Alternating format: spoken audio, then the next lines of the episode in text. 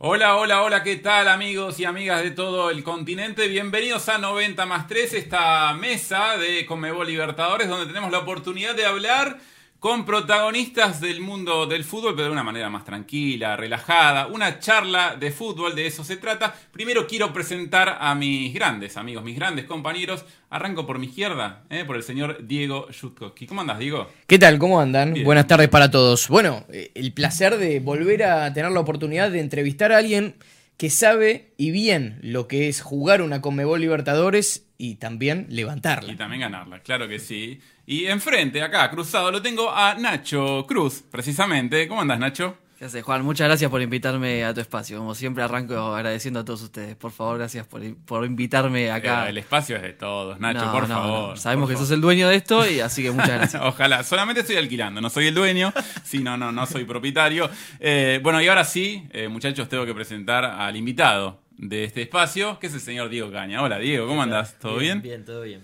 Bueno, eh, viste que no te hice una presentación demasiado amplia, porque aquel que sigue a la Comebol Libertadores y el que conoce la historia sabe que Diego Caña es un ganador de la Comebol Libertadores. ¿Lo recordás cada tanto? ¿Te lo, te lo recuerdan? ¿Cómo es tu historia con la Libertadores? No, viste que a veces lo pasan por la tele, en, algunos canales, entonces lo engancho y, me quedo mirándolo. Eh, es muy lindo recordar eso, revivir eso. Eh, no es fácil ganar la copa y bueno, tuve la suerte y siempre que, te lo recuerdan o que yo lo puedo ver, lo disfruto. sí, me imagino que sí. Y ahora, mira, la tenés al lado, bueno, el estudio la tenemos. En, tu, en, tu, casa, vos la podés tocar, nosotros no. En tu casa, ¿tenés algún recuerdo? ¿Tenés la, copa en miniatura o alguna foto o algo que te recuerde esa época? ¿O no, no sos de tener fotos de...? Foto, foto sí. Eh, copa no, sí tengo una miniatura de la Intercontinental que le ganamos al Milan, pero de la Copa Libertadores no. Pero sí, fotos y, recuerdos sí tengo.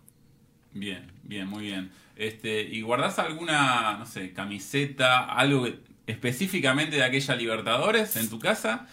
Sí, sí, la que ganamos la tengo guardada. Esa, de las cosas importantes las guardo, viste que por ahí alguno las cambia y eso yo por ahí he cambiado alguna de un tiempo y la otra me la guardo. Eh, y sí, están guardadas y, bueno, ahí en, caja fuerte. Bueno, de eso vamos a hablar. Le recomiendo a la gente que se baje el aplicativo, la, aplicación, eh, para seguir todos los contenidos de Comebol Libertadores. Ahí está, mira como Diego señala. Tiene ahí el código QR y pueden ver esta nota con, con Diego Caña y, más contenidos ¿no? que tenemos acá en Comebol Libertadores y en Comebol Sudamericana. Exactamente. Bueno, Diego, eh, obviamente para todos los, hinchas de Boca, imagino, que, te vieron ganar la Comebol Libertadores, recordarán a un gran capitán, como lo fuiste vos en aquella edición del 2003. Eh, ¿Se vive un diferencial siendo el, capitán, por así decir, un jefe de grupo dentro de la cancha? No, yo de mi parte no, no, no. Era como fui siempre, más allá de que llevaba la cinta. También por ahí en, la interna uno no, no, es que es el que manda, el jefe, es todo consensuado y entre varios. Lo que pasa es que yo salgo a la cancha con la cinta, me eligió el técnico y es como que uno tiene que llevarla. Eh, puedo llegar a tener ascendencia en el grupo por experiencia o por la forma de ser. Y, no es que yo me proponía o decía, bueno, soy el capitán, tengo que hacer esto, vamos a... No, era normal como fui siempre, que por eso, sí, Carlos lo he escuchado que ha dicho por qué me elegía capitán y, bueno, yo seguía haciendo de la manera que me llevó a que me elija, no es que cambiaba nada ni pensaba en eso tampoco.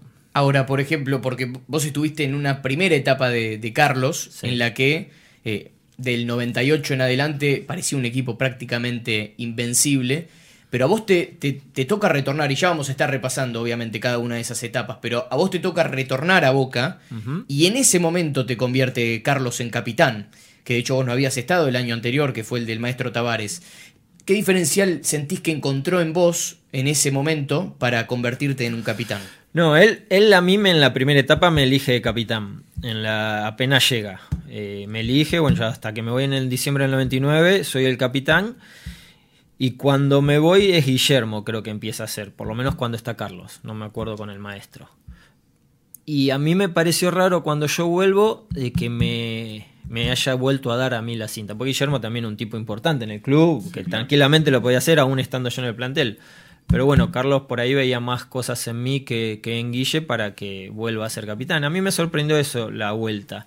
Pero él siempre decía, va, siempre decía, lo escuché en una nota hace poco que, que, bueno, siempre estaba buen humor, que siempre iba adelante en el grupo, que no me lesionaba, no faltaba entrenamiento, con todas esas cosas, y que, que, estaba ahí siempre, que eso también eran, eran motivos para elegirme de capitán.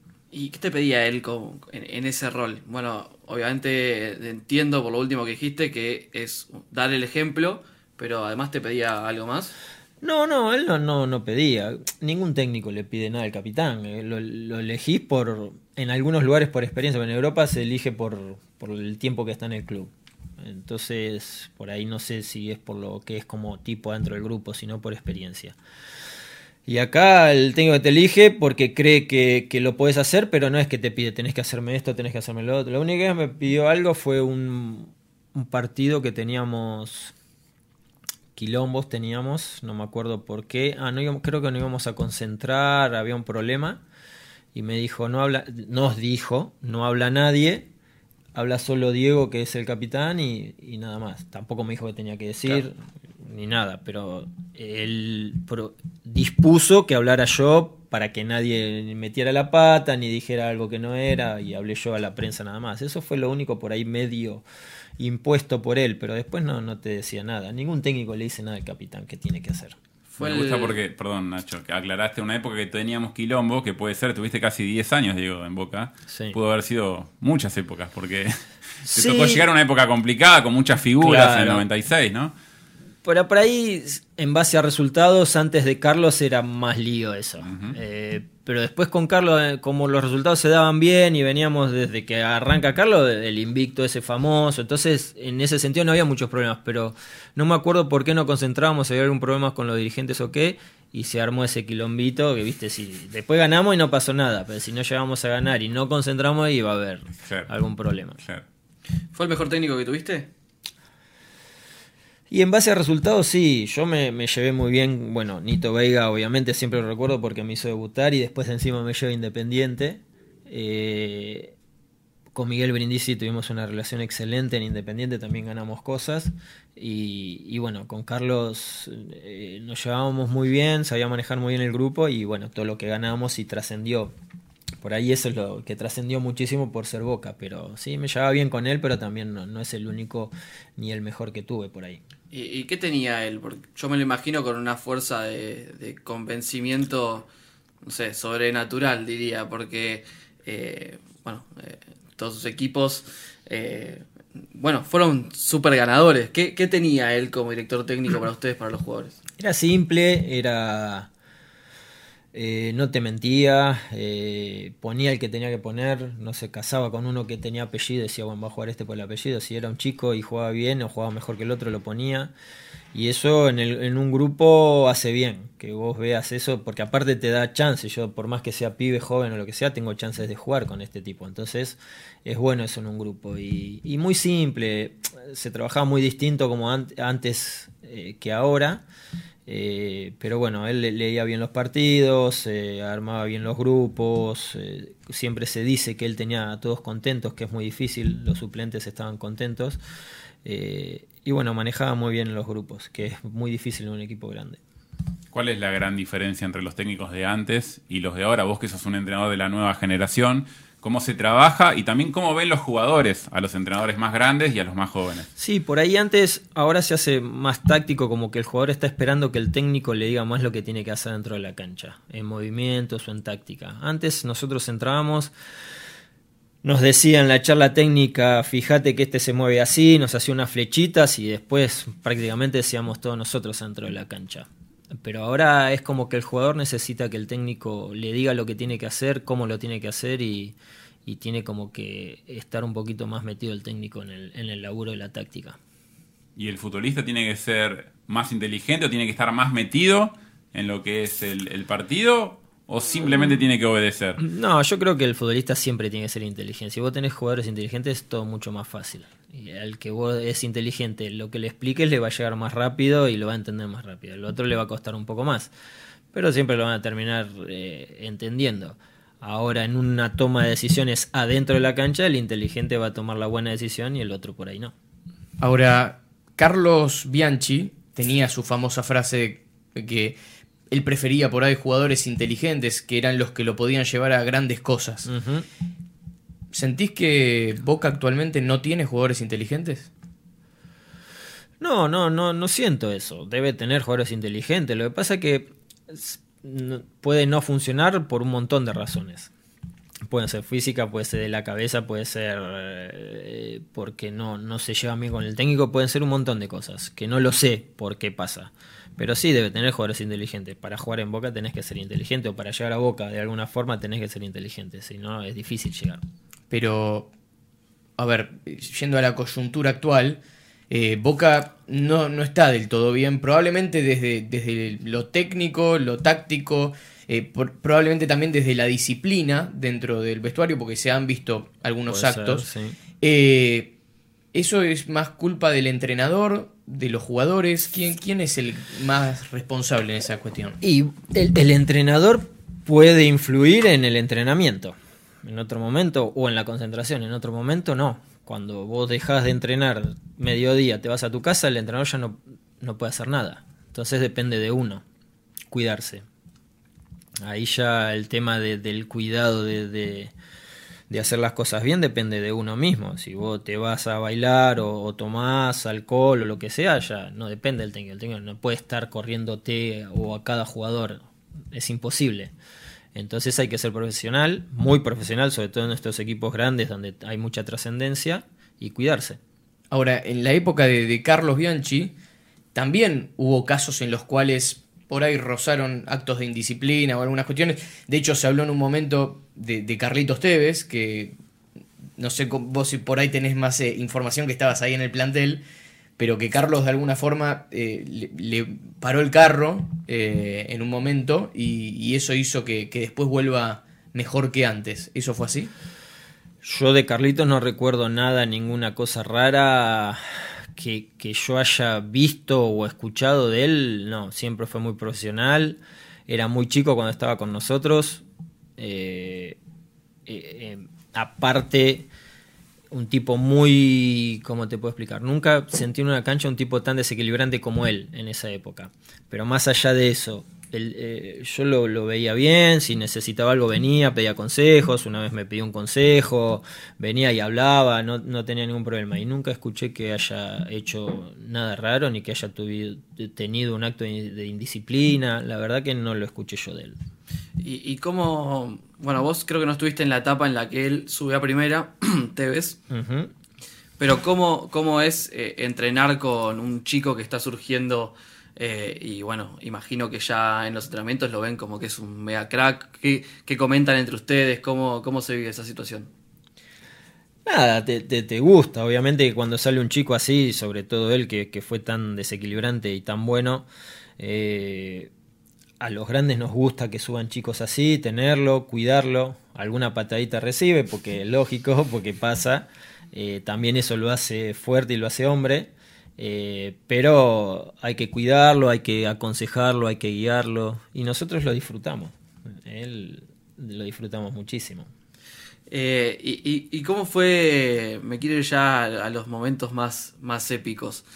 ¿Cómo fue eh, la final contra Santos? Tenían un equipazo, Diego, Robinho, eh, bueno, y Boca, un Boca que fue totalmente arrollador en, en, todo, en toda la, la campaña.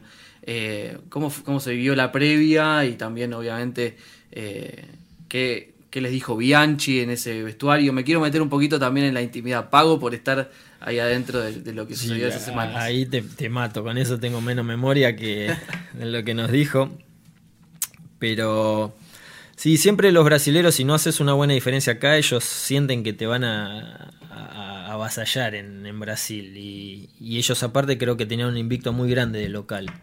Eh, y bueno, ellos, aparte de que pues la gente te molesta todo el tiempo cuando estás allá, que no, no te dejan dormir y todo estaban convencidos de que no ganaban, de que no se ganaban. Y, y bueno, nosotros fuimos con nuestra humildad, es verdad, después de Paysandú que perdimos de local, fuimos a Brasil, goleamos, Fuimos creo que a Chile, ganamos sin golear 2 a 2 a 1, 1. le ganamos también acá, después fuimos a Colombia, goleamos allá 4-0. Cali. y, y después bueno Santos que también le goleamos. La verdad que fue muy bueno a partir de Paysandú, fue excelente. Eh, y, y bueno, tuvimos una de las finales con más diferencia de gol, de- creo que de la Copa. Después la superó el Boca de 2007. Muy bien. Y, y bueno, fuimos, fuimos muy superiores. Allá se sufrió, fue difícil, obviamente, pero estábamos muy bien nosotros como equipos. Eh, como equipo estábamos muy firmes, muy bien, y bueno, teníamos a- al Chelo, a Carlitos arriba que hacían diferencia. Eh, hablando de finales, y hoy la mencionaste al pasar la, la Copa Intercontinental contra el Milan, ese fue uno de tus mejores partidos, ¿no? Sí, yo sentí que, eh, aparte de que me lo dijo Carlitos o lo dijo Carlitos a alguien, yo sentí que, que no, no estaba nervioso, se estaba, fue el partido que, que estaba más lúcido, que me tiraban la pelota y la, hacía cualquier cosa. Eh, eh, la verdad que me sentí muy bien ese partido. Y después lo veo y, y siento que jugó bien y veo que jugué bien también. Eh, por eso siempre digo, porque estaba como, no, no sé por qué se dio ese partido, eh, se da que estaba, estaba mi familia también en Japón, pero como que estaba tranquilo y, y la verdad me salieron todas las cosas que por ahí intenté, me salieron bien y, jugué un gran partido. ¿Jugabas más tranquilo cuando estaba tu familia en la tribuna? No, no, pero como que estaba feliz que estaban ahí, Mira. en la situación, que podían estar, mi hijo cumplía un año, la verdad que se dio un montón de cosas. Tengo una hija más grande que él, pero él justo ahí empezó a caminar, justo ahí. Eh, se dieron un montón de cosas que, que a mí me, me ponían bien. Y eso me imagino que influye también para, para el partido. Hoy estábamos repasando imágenes de, de esa final contra el Milan y nos dimos cuenta de que le hiciste un caño a Sidor. Sí, sí, estaba, estaba iluminado. Estaba. Ya no respetabas nada. nada, nada. Para mí que eso lo nubiló la tanda de penales. Eh, claro, viste, le, le influyó en eso. No, me acuerdo también una jugada que, que metemos un contragolpe, Guillermo en cara para el medio y yo le paso por afuera solo, solo, que él hacía así y yo me iba contra el arco. Como estaba ese día me imagino que iba a ser un golazo, porque no sé, pero no se pudo dar qué, qué pasó, pero después enganchó y pateó y no me la dio. No le dije nada, volví Ah, como- pero dásela, ¿no viste cómo estaba? Se caño.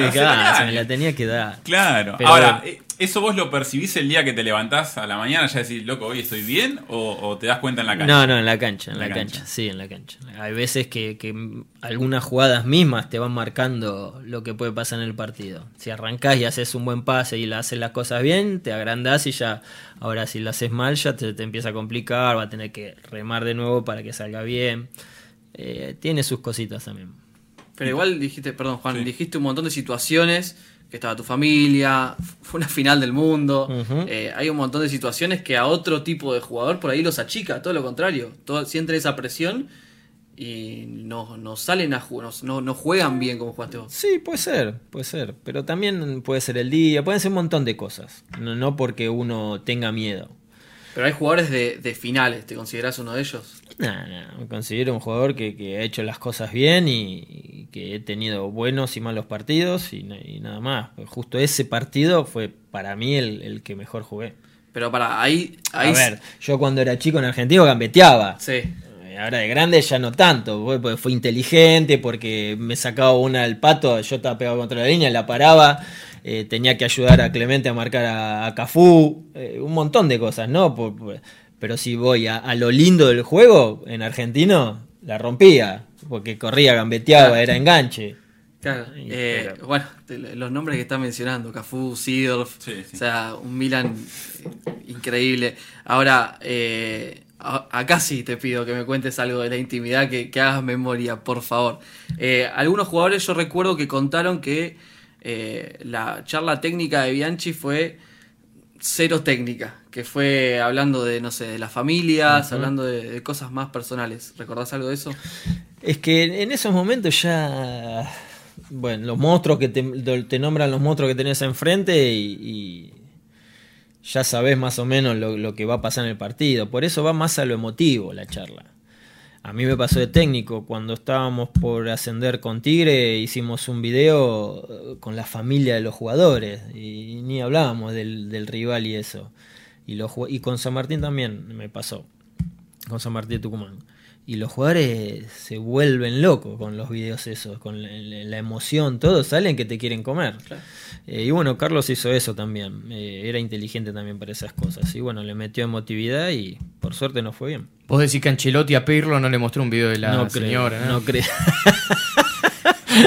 Eh, Diego, ese año, hablábamos recién de Carlitos Tevez. Sí. Y, y lo curioso es que Tevez no juega la primera fase de la Conmebol Libertadores porque se iba a realizar el Mundial, después está la, la guerra de Estados ¿no? Unidos en Afganistán, si no me acuerdo.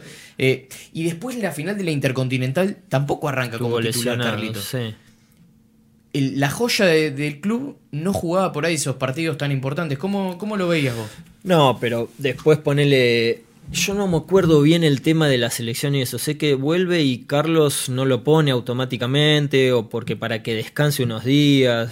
Bueno, pero después él con Paysandú me parece que juega ya la revancha. No me acuerdo el, el de local. Pero él después la rompió toda, toda. Yo lo que te dije, muy pocas veces sentí en una cancha que se la daba un tipo y iba a generar eh, peligro y con dos, tres tipos marcándolo, y era una cosita así con 20 años. Eh, y lo que era, era buenísimo, saber eh, que teníamos a Carlitos eh, en ese nivel era un plus. Eh, y después, obviamente, en la final con el Milan no tenerlo era difícil, era difícil, por, por todo esto que te digo. Entró un rato después que tuvo una situación como para ganar, eh, pero bueno, después termina saliendo todo bien. Eh, pero aún por ahí con Carlitos, yo creo que podríamos haber tenido más chances en los 90 minutos. Ahora, después de, de ese partido con Paysandú, Sí. mirá lo, mirá lo que eran las vueltas de, de ese Boca de Bianchi, que el, el que le marca el gol a Boca es Mm. Pedro Yarley en la bombonera. Eh, que ese día fue un baile de, de, de- Yarley, por lo menos. Sí, sí, él Eh, solo. era Yarley más 10. Sí. Eh, cuando llega a Boca, Pedro Yarley, ¿le, le, le marcaron algo en ese, en Le, ese le segundo dijimos semestre? de todo, de todo, lo agarramos, lo acabamos a trompar. no, pero después pagó, pagó con creces con, con su juego, con el partido de River, que, que fue el mejor que tuvo. Eh, nos ayudó bastante, eh, jugó bien con nosotros, entonces por ahí después lo perdonamos un poquito ese partido. Pasa que después al haber ganado allá y que salió bien no pasaba nada, pero si no era un golpe fuerte. Hoy marcaste la diferencia entre aquel Caña, el de Argentino Junior que gambeteaba, y bueno, y el Caña ya de la última Sí. época. Pero en el medio tuviste un, un paso por Europa. ¿Qué incorporaste? ¿Qué aprendiste? ¿En qué te cambió también tu manera de jugar ese paso por Europa? No, mucho no me influyó en la, en la forma de jugar. Eh, tampoco eh, el tema de que porque ahora dicen que vas allá y, y te alimentas mejor y que debe ser verdad, que es otra forma de, de- de- de manejarse. Pero allá cuando fui a Villarreal no, no, todavía no estaba ese tema de, de la alimentación y todo eso. Entonces mucho en sí no me cambió, más allá de estar en otro lugar. Eh, sí, me encantó. eh, lo viví muy bien. Yo me fui en segunda ya. A los seis meses pudimos ascender. eh, y, y fue un paso que, que yo lo disfruté muchísimo y me encantó haber ido a Europa. Pero no me cambió mucho ni en la forma de jugar ni en la forma de vivir. Un Villarreal muy distinto al de hoy, ¿no? Totalmente. Claro. Totalmente. Yo llegué a, a Villarreal, el vestuario era una casucha de, chapa, de dos pisos, arriba se cambiaba el, el técnico, el cuerpo técnico, y abajo nosotros había tres o cuatro duchas, tenías que más o menos pedir turno para bañarte. Eh, estaba el predio así grande, pero solo esa casita ahí donde nos cambiábamos. Y ahora todo ese predio es un, un complejo impresionante de edificios, de canchas, ha crecido, es un, un club de primera división, pero de verdad, ¿eh? de, de- de los grandes, al nivel de los grandes en infraestructura, es maravilloso como creció ese club. Pero yo llegué cuando era chiquitito. Ahora, vos fuiste a jugar a Villarreal del 2000 al 2002 y quien ya estaba vendido al Villarreal para esa final intercontinental era Seba, Bataglia. Eh, ¿Le diste algún No. consejo? ¿No estaba vendido al Villarreal en ese momento? El que estaba vendido era el Vasco. no, pero el- No, el, no. Vasco fue en 2000. Fue el batalla. Vasco fue de después hecho, que a los seis meses que voy yo va el Vasco. Claro, pero en el 2003 te, te hablo. ¿Bataglia ya no estaba vendido contra el Milan? Sí, sí, estaba vendido. De hecho, la anécdota es que, eh, bueno, Bataglia erra eh, uno de los penales, erra el penal y después va y lo, lo- lo abraza, lo, lo, lo felicita al Pato Bondancieri porque le dijo, me salvaste y era la última pelota que yo tocaba en Boca. Claro. Sí, él va, bueno, para esa época él va, pero él, él no, que, no sé qué me querías preguntar. De No, eso. no, que si, si en ese momento eh, por ahí te pidió algún consejo de cómo era eh, No. irse de la Argentina a un equipo como Villarreal. No me acuerdo si hablamos, te digo la verdad, le debo haber dicho algo. Eh, pero Seba es como que fue, yo me acuerdo, yo creo que él tenía todo también para triunfar allá, que él fue jovencito, yo fui de bastante grande. Él fue de jovencito y tenía todo, pero no sé qué le pasó, si no se adaptó, si no se adaptó la señora, que al poquito tiempo termina volviendo. Pero él, yo digo, ¿cómo puede ser que no le guste? O, mismo a la señora, es, es hermoso. Donde yo vivía, un lugar a, a cinco minutos de la playa, en la montaña, hermoso.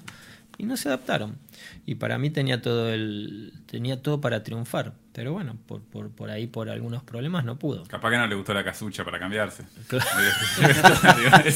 Pero ya, había, ya no estaba mal la casucha. Rápido la cambiaron. Bueno, pero hay jugadores también que, bueno, Riquel me volvió joven también, Bataglia, el, el caso de Bataglia, los que...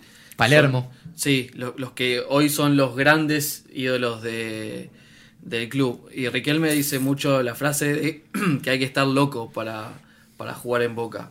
eh, y que hay que dedicarle eh, casi toda la vida si querés triunfar en Boca. ¿Están así? No, loco no hay que estar. Hay que ser bueno por ahí. Pero estar loco no. Pero Me con, parece que tenés que ser inteligente, sí, eso sí. con esta presión que hoy por hoy se vive jugando en Boca, jugando en River o, Sí, o en los equipos grandes. eh, digo, hay que, hay que estar un poco loco porque también esto de... Algunos prefieren irse a jugar a Estados Unidos sin desmerecer la Sí. Liga de Estados Unidos, pero se vive de otra manera eh, y, a- y acá estás bajo una locura Sí, constante. Sí. Sí, pero no, no creo que sea locura lo que te tenés que tener para aguantarte la presión. Tenés que ser fuerte en la cabeza, tenés que... e- Eso específicamente, ser bien fuerte en la cabeza.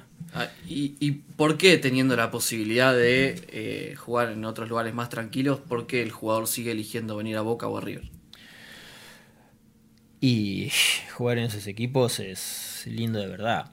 Obviamente tenés las dos. Si te va bien, es excelente. Yo agarré una... Al principio no era una etapa muy buena, con el Bambino y con Carlos. eh, y después con Bianchi vino todo lo... Y, y vivir eso que ganamos, eh, que tenemos mucho más títulos o, o triunfos de que derrotas, es maravilloso. Pero también la mala es jodida. No, no se disfruta mucho cuando es la mala. Entonces por ahí los que más volvimos eh, vivimos la buena, entonces por eso también te gusta volver y la gente te quiere mucho y, y se disfruta de otra manera. Pero si vivís la mala hay que bancarla también, no es fácil. Claro, ¿eh? la, la famosa, y ya lo dejo chicos, la famosa eh, Gloria Eterna, que es el, el lema de Conmebol, digamos, de la Conmebol Libertadores, es, así, ¿o no? Sí, sí, sí, eso, eh, por eso te digo, lo, lo que nosotros vivimos en la etapa de Carlos no es fácil, tanto tiempo, no sé si fueron 10 años más o menos de, de- de- de tener un, un equipo que ganaba casi todo. 98 al 2007 prácticamente. Claro, eh, no es fácil hacer eso y se ganaron cosas muy importantes, muy importantes, entonces se disfrutó muchísimo. Eh, pero también hay que bancarse las malas, eh, es- es- se potencia todo, lo bueno y lo malo, entonces es difícil. Ahora, eh, perdón Juan, eh, ¿cuán- porque el día de ayer hubo una noticia en el mundo Boca, pequeño paréntesis, eh, falleció García Cambón. Eh, Ajá. ¿Tuvo importancia esos cinco partidos como para después lograr ese invicto? Como por ahí un pequeño oasis en ese desierto que, venía anteriormente del bambino, los malos resultados, irregularidad. ¿Cuán importante fue esos cinco partidos como para el ciclo después? Sí, yo me acuerdo que él usó muchos pibes, viste, desde que agarró. Eh, es más, yo a él a mí me quiso como dar descanso y le dije, no, yo quiero jugar. Eh, y no sé si fuimos a jugar a Jujuy, no me acuerdo dónde. Pero bueno, me fui a jugar y con mayoría de chicos. Y dio tranquilidad. También a él no se le exigía tanto por el momento, porque como era un momento de transición, eh, entonces estaba más tranquilo todo. Pero el tipo trajo tranquilidad, probó algunos chicos eh, y a partir de ahí se fue gestando todo lo que vino después. Pero sí, ayuda, todo ayuda. Porque yo, haciendo un paralelismo con la actualidad, eh, noto que el comienzo de Seba Bataglia como entrenador de Boca Sí, tiene una, una especie de condición de interinato. Eh, y actualmente ya siendo ratificado en el puesto, probablemente se le dieron menos resultados que, que desde ese interinato. Sí, no sé si porque era interinato o qué, o por ahí para los de afuera fue algo así y los de adentro ya sabían que no. ¿Entendés lo que te digo? Por ahí la dirigencia ya sabía que iba a ser Sebastián. Y nosotros, ustedes o yo, pensábamos que era un interinato y después lo, lo terminan eligiendo. Más allá de eso, cuando agarra Seba al principio, se notó un cambio mm, bueno, mejor de lo que venía haciendo de un equipo por ahí que quería ser más protagonista, que quería presionar más arriba, eh, y no sé cuántos partidos duró y después fue todo decayendo. No sé si fue porque era interinato, porque esto, pero si no, me parece que el cambio en sí genera ya algo en un plantel que hace que puedas mejorar, eh, nuevas expectativas, nuevas ilusiones, los que están afuera, bueno, por ahí tenemos más chances ahora, bueno, y todo se va reforzando más. Y arrancaron bien y después, bueno, eh, fue bajando, fue de mayor a menor. Ahora no están en un buen nivel, esperemos que puedan mejorar. Ahora, vos, Diego, sos entrenador, habrás estado en la situación de batalla o en similares o distintas un montón de veces. ¿Cuándo empezás a notar que la cosa está jodida de verdad? Eh, ¿Tiene que ver con la dirigencia? ¿Tiene que ver con la gente? ¿Con lo que habla la prensa? ¿A qué le teme más el entrenador? El entrenador tiene que fijarse en los jugadores. Eh, que bueno, Sebastián lo dijo el otro día, más allá de jugar mal, él vio que los jugadores le respondían. En, la actitud, eh, sobre todo en eso. Y eso es lo que se tiene que fijar el técnico. Si vos ves que los jugadores te, responden dentro de la cancha, más allá de que jueguen mal, tenés que ir midiendo ahí. Después los dirigentes eh, van con los resultados. Y, y, la gente lo mismo. Pero vos tenés que hacer unión y llevarte bien con los jugadores y ver qué pasa con los jugadores. A partir de ahí vos ves que no te responden, esto no da para más y ahí te tenés que ir. Pero siempre es eso con los jugadores. Bien, ahora estás, eh, no del otro lado porque sos entrenador, pero sí estás en los medios. Eso es un columnista, ¿cómo lo podemos llamar? Sí, columnista, opinador. opinador, ahí está. ¿Y cómo te sentís en ese lugar? Bien, como tranquilo. Mucho más tranquilo que dirigiendo, obviamente. Más relajado. Sí, más relajado, total. Pero a veces te pasa que nos están hablando de determinado tema y decís, yo mejor ahí no me meto, o, no, por el contrario, no tenés problema. Sí, a veces por ahí hablar de, de, de, Seba, de Román, de los chicos de Boca es difícil, porque yo fui compañero, viví un montón de cosas con ellos. Entonces a veces se me hace complicado hablar de eso. Eh, pero bueno, trato de, de dar el, el, mi punto eh, tranquilo, sin, tratar, sin matar a nadie y, para ayudar por ahí. Esto es para ustedes que querían que hable de batalla de Román. Ahí está. Porque, a ver, vos, decís que desde tu punto de vista tratar de, ayudar, Diego. Eh, ¿Podrías haber sido hoy Crupoviesa? A mí me llamó Cassini para que sea ayudante de Sebastián en la reserva. Y yo le dije que no, porque yo me parece que tenía una carrera por ahí un poco más importante que la de Sebastián y, no, quería ser ayudante técnico de reserva de Sebastián, no porque me lleve mal con él ni nada. Tengo una relación, no tengo mucha relación, pero cuando nos cruzamos nos llevamos re bien. Eh, pero me parecía que no, no daba para eso. Les dije que no y le dije si necesitaban para otra cosa, que me llamaran, que estaba disponible, pero que no, no quería ser el ayudante de Sebastián. Ahora, estuviste en un momento, yo recuerdo el, el Tigre del 2007 que era brillante, incluso ganándole a la, en la bombonera Boca 3 a 2, un Martín Morel encendido, eh, goleador como Leandro Lázaro. Eh, ese equipo tenía cosas de, de, Bianchi, ¿no? Un poquito, tenía un nuevo goleador, un enganche que, hacía la diferencia. Sí, yo en, Tigre tuve dos momentos. Bueno, cuando ascendemos, eh, que jugábamos con línea de 3 atrás, jugamos 3, 4, 1, 2.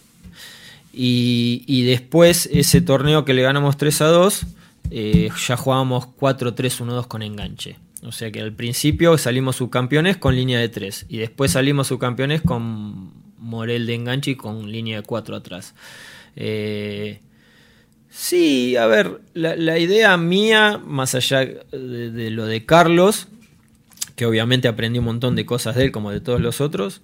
La idea mía de mis equipos es que tratar de ser protagonista, de que me gusta que sean ofensivos, de que vayan a buscar el partido y, eso. Y lo pude hacer con un equipo por ahí de, no de los denominados grandes. Y, la verdad que lo hicimos muy bien. cuando parecía que iba a ser muy difícil después de ascender, me quisieron traer un montón de jugadores, yo dije que no, que, que le diéramos la posibilidad a estos jugadores que lo podían hacer y trajimos pocos refuerzos y la verdad que nos fue muy bien. Eh, y bueno, sí, el primer torneo le ganamos a, River, a Boca, pero de local. Eh, y ese, esa vez que le ganamos 3 a 2 en cancha de, de Boca, fue la, como digamos, ahí eran seis meses. Fue el... Apertura 2008. Sí, tercer, cuarto campeonato que ya teníamos ahí en Coso, que creo que ese es el, el que se define con el triangular. Y bueno, y ahí le ganamos 3 a 2 con, con, un equipo de Boca bueno, pero también fuimos una vez a la cancha de Boca y nos comimos 6 o 7. Ahora, en ese momento te pedían, por lo menos los hinchas, para que seas el entrenador de Boca. ¿Estuviste cerca? Eh, yo tuve, me, me, quisieron todo eso, lo que pasa que yo respeté, no me acuerdo en qué momento fue que me quisieron pero respeté a Tigre que me había dado la chance de trabajar y, me quedé ahí. No, no, no me fui a Boca. Eh, por ahí si hubiese estado libre sí iba, pero en ese momento como estaba trabajando y estaba con Tigre y le debía que me había hecho técnico, que me había hecho trabajar, me quedé ahí en Tigre y, y no pude ir a Boca o no quise ir a Boca. ¿Y estás de acuerdo con esa decisión hoy? Sí, lo volvería a hacer. Y, hoy, bueno, más allá de hoy y de, la coyuntura de, Boca, suponete que no, no, hay técnico. Eh, ¿Agarrarías Boca? Por esto te lo pregunto por lo que te había preguntado antes. Digo, para mí sí hay que estar un poco loco para, para jugarse. la condición de ídolo, no sé si te consideras ídolo de Boca. La condición de persona querida, imagino que por la calle te frenan muchos hinchas de Boca. Eh, te deben recordar más que nada por tu paso por Boca. Digamos, ¿Pondrías en juego todo eso eh, al agarrar el club de vuelta? Sí, no, no me pongo a pensar en eso. Eh, no sé si ídolo, pero sí he sentido que, que la gente me quiere mucho. Yo hice campaña con Angelisi hace antes de que él asuma y, y, fuimos a las provincias y ahí me di cuenta del cariño que me tiene la gente de Boca. Eh, sí, lo que pasa es yo, si me tocaría, no me pongo a analizar, uy, pero voy a perder, que me quiere, que no me quiere, o va a dejar de quererme porque me va bien o mal. No, agarraría tratando de, de hacer las cosas bien porque me encantaría dirigir Boca, porque es algo importante para cualquiera y, bueno, y creo que en mis condiciones como para poder hacer las cosas bien. Pero no, no me pondría a pensar en otra cosa o en si me va mal o la gente no me va a querer más, eso no lo pensaría. ¿Hay clubes que no agarrarías? No lo sé, hay que ver el momento siempre en que estás.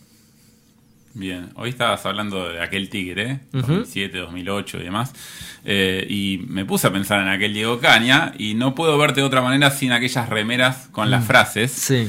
¿Qué fue aquello? ¿Fue una, iniciativa de una empresa, una marca, una idea tuya? Una marca, una marca, no me acuerdo dónde lo conocí al señor, eh, y me vino a hablar si quería, que, a ellos les gustarían.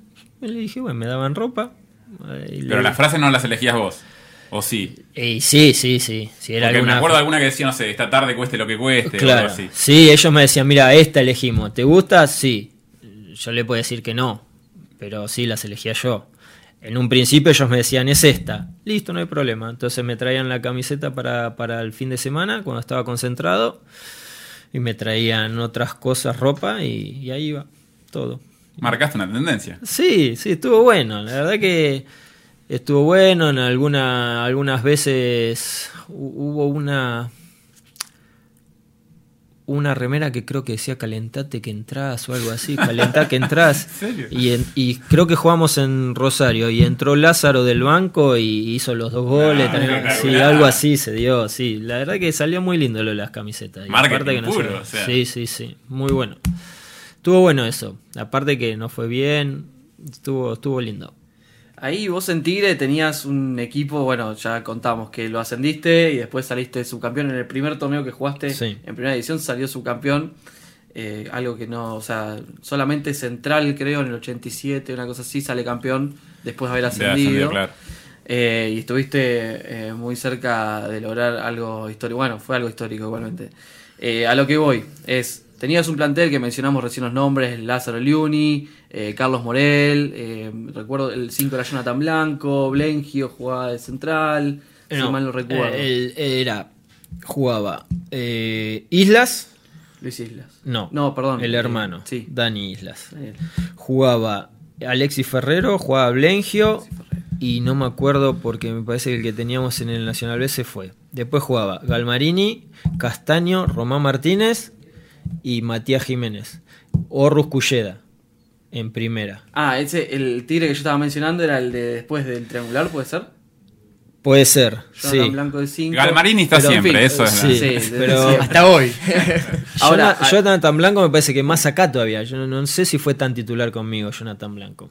Ahora, lo que yo, lo que yo iba era jugadores que eh, casi todos han alcanzado su pico de rendimiento o que después no tuvieron una carrera súper consolidada en algún equipo grande.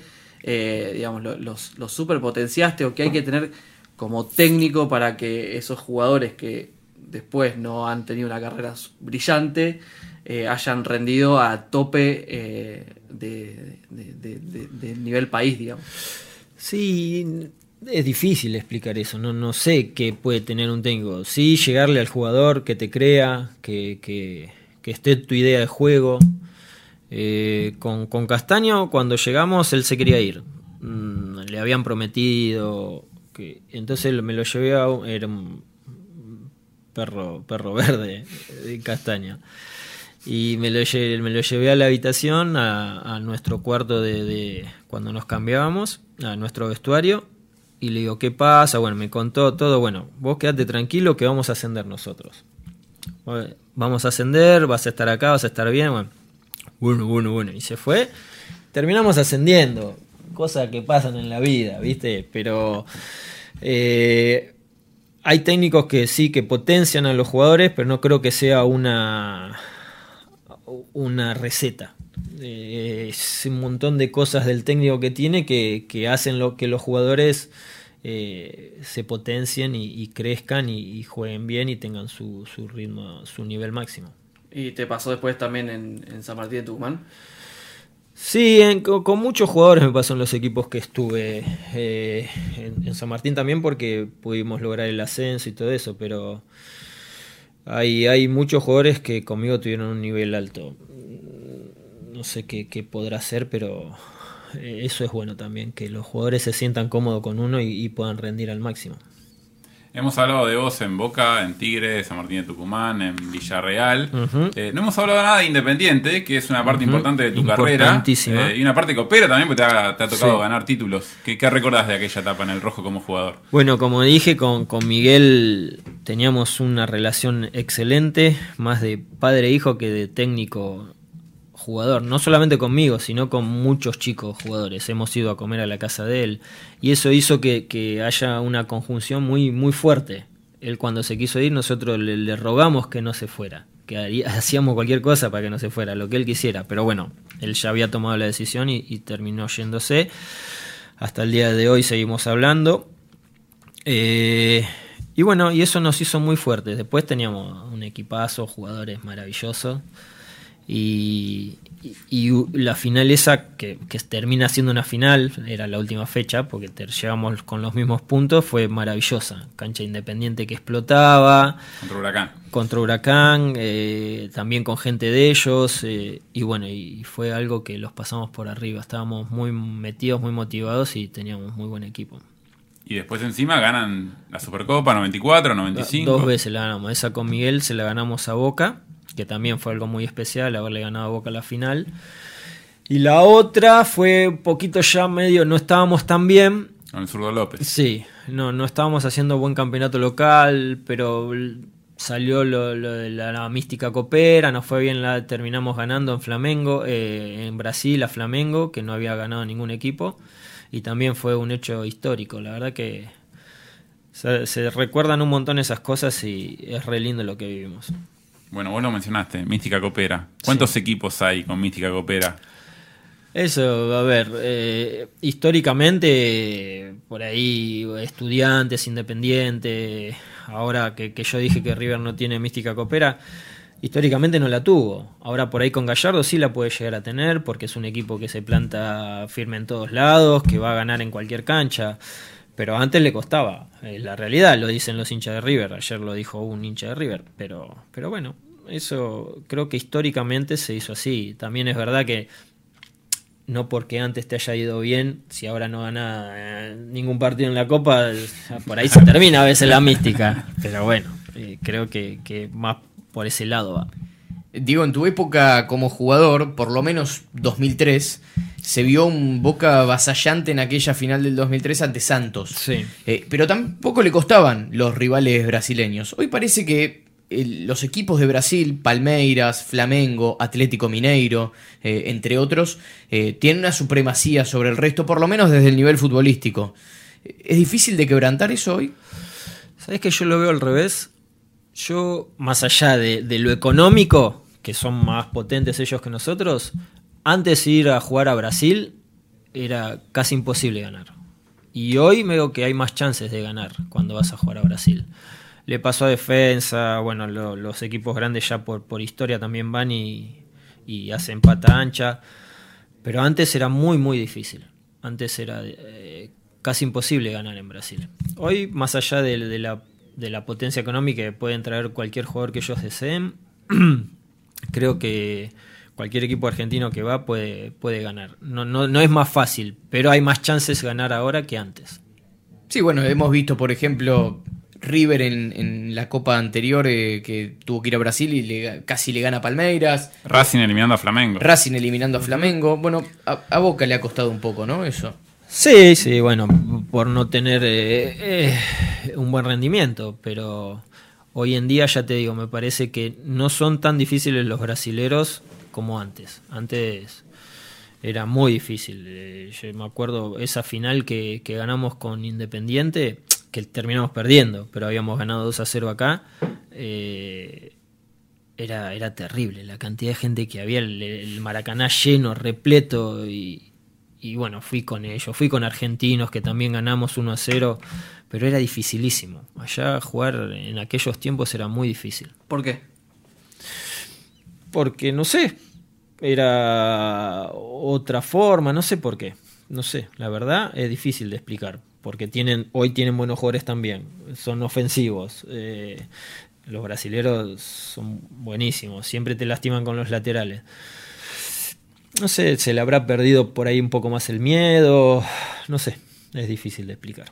¿Sentías que, que había respeto, miedo antes? Sí, respeto siempre. Y aparte te, te- te- te llegaban por todos lados. Eh, por ahí ellos ahora no son tan ofensivos. No, no lo sé, la verdad que es difícil esa- explicar eso, por qué pasa, pero creo que se ha emparejado un poquito todo. Eh, ahora vos también tenés eh, otros títulos, también en Boca, con como otra, otra copa de, de Conmebol, como es la Conmebol Sudamericana. ¿Cómo fue vivir esos títulos también en Boca? Sí, los títulos son todos espectaculares. Eh, me acuerdo la, una de las sudamericanas, porque creo que tengo más de una en boca, pero bueno, me acuerdo una que... le Mata ganó- la mala memoria que tenés para No. los títulos también. para Yo le todo. quería preguntar, Para yo te, todo. yo te quería preguntar cuántos títulos tenés, pero yo creo que ya No. sé la respuesta y no sé. No sé, nueve creo, porque lo he escuchado. Bien, bien, bien, bien. pará, mira, acá los tenemos. Vamos a ver los títulos de Diego Caña. Eh, títulos con Argentina. Tenés eh, oro en los Juegos Panamericanos de 1995. Yo voy Eh, contando acá, Juan. Campeón de la Copa Rey Fad de 1992. Pero esa... Bueno, formabas parte del plantel. Sí, pero ¿qué copa es esa? Sí. La Kirin Cup también, Ah, una en bueno. Japón, pero Está no bien. son cosas Suma, ¿sabes importantes. cómo suma. Diego? Pará, porque ahora se cuentan copas, copas internacionales, copas de bancos. ¿Vos estás de acuerdo con eso? ¿Cómo copas de banco? Claro. Bueno, está la, la Suruga. La Suruga. Bank. ¿Y si es Ah, oficial? bueno, sí, sí. es oficial. Sí, sí, eso lo, lo está. Pero la, esas que decís no, no son oficiales. No, la Rey Fad es, oficial, claro que sí. Buenísimo. entonces. Tenés que pedir el premio. Claro. Y después, bueno, los títulos con Mebol tenés Supercopa Sudamericana, hoy hablamos con Independiente, 94 y 95, la Recopa de 1995, a Vélez con, con Independiente, tenés la Comebol Libertadores 2003 con Boca, la Intercontinental con Boca, la Comebol Sudamericana 2004, Comebol Recopa 2005 con Boca y la Sudamericana 2005 con Boca. No sé cuántos son. Y falta los locales, Y los claro. locales, Sí, claro, hablamos locales. solamente internacional. Sí, ya conté 10. Son un montón, Diego. No, bien, bien. Hoy, ¿sabes qué? Un No, jugador bien. tiene tres títulos y ¿sabes cómo te chapea? claro. Pero además otra cosa que, que noté ahora en, en la charla es, eh, hablamos de todos los, los partidos que jugaste bien, las finales que jugaste bien, que en Independiente en, esa- en ese partido contra Huracán también se, se jugó muy bien. Eh, ¿Jugaste alguna final mal? Final. eh, mm, no recuerdo. A ver, puedo haber jugado regular. Yo no recuerdo tampoco mucho, pero no, era, mucho. no era que era un fenómeno en la final, eh, que yo me acuerdo. Bueno. no, normal, un jugador que estaba ahí. Sí recuerdo estas, particularmente la del Milan, la del Santos. Pero ponele, la del Santos no es que tuvo un, un gran nivel. Sí estuve ordenado todo nos, nos avasallaron un poco, pero no, no es que, pero con el Milan sí me sentí que hice cosas buenas, ¿entendés? Sí, Después cumplía, pero ahí andaba. Ahora, hablando de finales, eh, estuviste presente en aquella final de, de Comebol Libertadores del 2004 eh, frente a Sí. Once Caldas. Eh, ¿Cómo lo recordás? Incluso una de las frases más, más recordadas de, de aquella final fue la de Bianchi una vez que termina el partido, que no se quedaron a recibir la medalla del segundo puesto. Sí. Y dice que no sabía que recibían el segundo puesto. Estuvo un fenómeno. Cada vez que lo veo me río. Eh, con mucha bronca recuerdo eso, porque teníamos todo para volver a salir campeón y, y creo que en general lo merecimos, pero bueno, no, no se termina dando. Encima la definición por penales fue un desastre, erramos un montón de penales, creo que casi todos. si no Los cuatro. todos, los cuatro. Bueno, muy mal todo. Después vamos al hotel, nos enteramos que Carlos renuncia, todo mal, todo un desastre. Eh, así que nada, los recuerdos de esa, de esa copa fue, fueron malísimos. Capaz que esa jugué mal. Eh, sí, muy, muy, con mucha bronca recuerdo eso, porque aparte es- confiaba todo el mundo, Once Calda, no lo conocía nadie, cómo va a ganar, y bueno, Y aparte Boca iba a penales y lo común era que Boca ganara. que Boca penales. ganara, pero bueno, todo lo que habíamos ganado nos castigaron en, ese, en esa definición.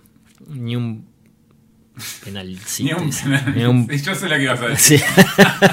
Ahora, eh, se habla mucho que cuando uno libera cierta, cierta carga que tiene, eh, después como que relaja más para ese tipo de partidos. ¿La carga fuerte fue la semifinal frente a River? Sí, no tengas duda. Por ahí eso nos puede haber jugado en contra. Puede ser. Pero no es que nos superó Once Caldas. Yo creo que merecimos ganar, pero esas cosas que tiene el fútbol hace que, que no, que no lo pudimos hacer. Pero sí, la, la semifinal fue terrible. Fue, había, era una carga emocional total. Creo que ahí es donde es araña Sí, el el partido de muñeco ida. de ida. Eh, bueno, esas cosas también, viste, todo, todo se dio y, y bueno, eh, la liberación por ahí nos, nos jugó en contra, pero es muy difícil de decir. ¿Cómo es? eh, porque bueno, esa semifinal fue eh, eh, la primera vez, ahora lamentablemente es más común, que no había gente de Boca Sí. en el estadio de River. ¿cómo, cómo es esa sensación después de, no sé, después del gol de Tevez o después de, de haber metido el último penal que creo que fue Villarreal? Eh, no sé, eh, imagino que un si- un silencio, una sensación única. ¿Cómo es? Bueno, sí, se dice el silencio atroz, ¿no? De, de- de aquella semifinal. Eh, sí, nosotros obviamente felices como nunca y, y un estadio todo repleto, todo en silencio, todo triste, callado y, y bueno, obviamente para nosotros es maravilloso. Eh, y era normal que ellos estuvieran fastidiosos y callados, pero bueno, así se dio. Y también recuerdo de, de esa semifinal un, un plantel sumamente eh, respetuoso, algo que quizás no sé si ha cambiado en el tiempo, eh, más allá de la gallinita que hace Tevez, que después sale declarando, ni bien termina el partido, que le pide disculpas a la gente de River, que no lo hizo por ofenderlo. Recuerdo también cuando terminan los penales, el Pato Bondancieri que sale corriendo y en el medio Saluda al saluda a Lux, sí. que eran compañeros de selección. Eh, también tenía eso ese plantel. Sí, sí, buena gente. Era un plantel de, de muy buena gente. Bueno, yo con muchos sigo teniendo relación, me he ido de vacaciones y, y bueno, se generaba eso, sin, sin tratar de tratar de no faltar el respeto a lo demás, más allá de lo deportivo. Ahora, en, en lo deportivo, mucho respeto a veces no tenían tampoco, ¿no? Porque algunos tenían licencia en ese plantel, el Flaco Schiavi. Bueno, Vos también dabas las, las tuyas. No, Cassini, yo no tanto. Cassini. Cassini, ese, no, no. Pero bueno, en el fútbol sí, eso hay que meter. Eso no, no. Hoy con Bar, ¿qué pasa? Te echan a la mierda. Y sí, hoy, hoy es imposible. Ayer mismo, el partido de River, la patada en el gol, terrible patada, eh, que ayer decían que no. Eh, pero no, hoy con Bar ya no se puede. Hay un montón de cosas que no se pueden hacer que antes sí se podían y tenías esa la, la- la picardía, la maña de, de que ahora por ahí te lo sacan, te lo quitan. Hoy mencionaste eh, esas semifinales, lo del el arañazo de Gallardo al Pato Bondancieri, que Nacho lo quiso decir, no, se llevan bien, eran todos buena onda, uno haciendo la gallinita, el otro El la otro- eran, eran partidos de, de Libertadores de esa época. Eh, ¿cómo, ¿Cómo lo tomaron y cómo veían a Gallardo? ¿Cómo veía el plantel de Boca Gallardo en aquel momento? ¿Y cuál es la imagen que tenés hoy en día del técnico de River? Ah, en aquel momento como uno más. Eh, obviamente que no fue lindo lo de la pelea, ni del arañazo, ni nada, pero bueno, ya, ya pasó, fue, fue un momento de calentura para todos. Y después, como uno más, no lo veíamos de ninguna forma en particular a Gallardo. Hoy lo veo como un técnico muy bueno, está, haciendo las cosas muy bien, las cosas muy bien en River y obviamente tiene para mí futuro europeo. Tengo una, una anécdota que, que me gustaría que me cuentes vos que estabas adentro de la línea de cal. Ya te estoy, te estoy tirando con de todo. A ver si. El tema que me acuerde. si se acuerdan, no tiene problema. De esta te tenía que acordar porque la han contado mil veces, pero eh, de vos nunca la escuché por lo menos. A ver. El partido de vuelta de semifinal en cancha de River, Boca estaba complicado. Ah, sí. Sí. Y Guillermo, en ese momento, empieza con su show. Sí. Eh, primero a Hernán, Hernán Díaz, Díaz. después a Zambuesa. ¿Cómo, ¿Cómo lo recordás? Sí, yo no me acuerdo bien a él, no sé qué le hacen, no sé si le gritan o qué, y él estaba ahí afuera y se empieza a quejar y empieza, "Eh, me está molestando, no sé qué, y, y ahí se empezó todo el quilombo, empezó a discutir uno, a discutir otro, creo, creo que lo echan a Hernán Díaz, eh, bueno, es, eh, en sí más Hernán o menos... Díaz no, ese señor que no sé cómo se Ya, llama. el señor que no sé cómo se llama. A Guille era un fenómeno, para esas cosas era un fenómeno. Aparte ponía... Bueno. Y, y eso generó un poco de tranquilidad en ese momento. Por ahí el eh, Guille se, se dio cuenta que por ahí no, nos están llevando por delante y hizo todo ese show y como que paró un poquito la, la bocha y, y nos tranquilizamos, pero era un fenómeno Guille. En esas cosas era un genio. Ahora la de Zambuesa eh, le dice que lo había expulsado antes de que lo expulse. Claro, algo así, más o menos. Pero sí, Guille era un fenómeno en eso. Y bueno, hizo que lo expulsen y, ahí más o menos... No, no, no es que no- nos siguieron llevando un poquito, pero bueno, nada. Hizo un, un pequeño show que calmó un poquito la, la furia que tenía arriba en ese momento. Ahora vos lo calificás de show. Ahora, ustedes, cuando Guillermo empezaba con ese tipo de show, eh, ¿cuál era la reacción de ustedes? Como, déjenlo, está haciendo lo suyo, Sí, sí, o ahí va otra vez. No, no, Este, lo dejamos. Dejamos porque aparte siempre que lo hacía, lo hacía por el bien del equipo. No lo hacía porque él quería o, o para él. Lo hacía por el bien del equipo. Y puertas adentro, después me los imagino, no sé, cagándose de risa eso. Sí, sí, la- se comentan un montón de cosas y nos, nos reímos de lo que hizo, sí. Qué hermoso. Qué hermoso. Buena época, buena época. Bueno, Diego, has hablado de todo acá en esta mesa. Te agradecemos por tu presencia en 90 más 3. Antes de despedirnos, quiero que hables un poco sobre este Boca en esta edición de la, de la Comebol Libertadores. ¿Cómo lo ves? Y con el resultado del otro día se le complicó un poco, más ahora que tiene que ir a La Paz. No es fácil jugar en La Paz. No sé si va a ser hasta más difícil que el partido del otro día en Brasil. Eh, pero siempre creyendo y deseando que le vaya bien. Eh, por ahí no está en un buen nivel. Pero ya te digo, eh, me, encantaría que, puedan sacar un buen resultado en La Paz y que puedan clasificar y que le vaya bien. Ojalá que se pueda dar. Chicos, les dejo la- las últimas ¿eh? para despedirnos. Eh, respecto, salgo un segundo de, de- de la Copa eh, y de Boca. Eh, vos sos entrenador y hay, hay como una, un clima entre los entrenadores que por ahí se encuentran actualmente sin trabajo, que habla mucho de que si no te representa tal agente, es muy difícil conseguir trabajo. ¿Esto es así? No te puedo decir eso. La verdad que no. Yo no, no, no es que no me cuesta, me cuesta conseguir trabajo por ahí por otras razones, no por quién me representa o no, o por qué no me representa tal. Eh, sí escucho un montón de cosas de que si no estás en, con ese representante no, no dirigís, o ese mi representante te va cambiando en varios equipos que se sabe que maneja él. Pero bueno, nada, él hará su negocio, los clubes lo escuchan, no es un tema que, que podamos ni decir ni hacer algo. Si los clubes les gusta o lo- los técnicos que, que les pone o lo que hace él, allá ellos. Eso ya tampoco es algo que me, me interese ni me caliente mucho. Eh, y bueno, para cerrar, justamente, ¿dónde te vamos a, a ver próximamente? ¿En la tele, dirigiendo? Por ahora en la tele. Pero tenés ganas de dirigir. Por ahora no. Bien. está bien. Está muy bien, está muy bien. Eh, espero que tengas ganas de firmar esta pelota, que Sí, es la que firman todos sí, los invitados no. que, que pasan por este estudio. No sé, está. ¿Se sigue firmando? ¿Hoy Sí. por hoy? ¿La ¿Cómo gente sí, te sí? pide firmas sí, en la calle? Sí. Ah, viste que es más la selfie. O sea, no, no- Ah, no- bueno. Sí. Pero camisetas y eso te deben pedir. Sí, sí, sí, pide, pide. La gente. ¿Se practica la firma? No. Ya tengo una experiencia con esta firma. ¿Sabes los cheques que ha firmado? con, con esta no. Seguramente que no. Hay varios casos que te, te copian la firma. ¿eh? Sí. No hay que hacer la misma firma. No, para- peligroso. No, de hecho, estuvimos intentando con toda la firma de esta pelota, todavía no, no conseguimos nada. No conseguimos nada. Eh, Con la de Goico debe con ser la de Goico. ¿Con eso probamos? Vamos a probar con la de Goico. Muchas gracias, Diego Caña, por haber venido a 90 más Un 3. placer, gracias a ustedes. Bueno, gracias compañeros y nos vemos en la próxima en este espacio.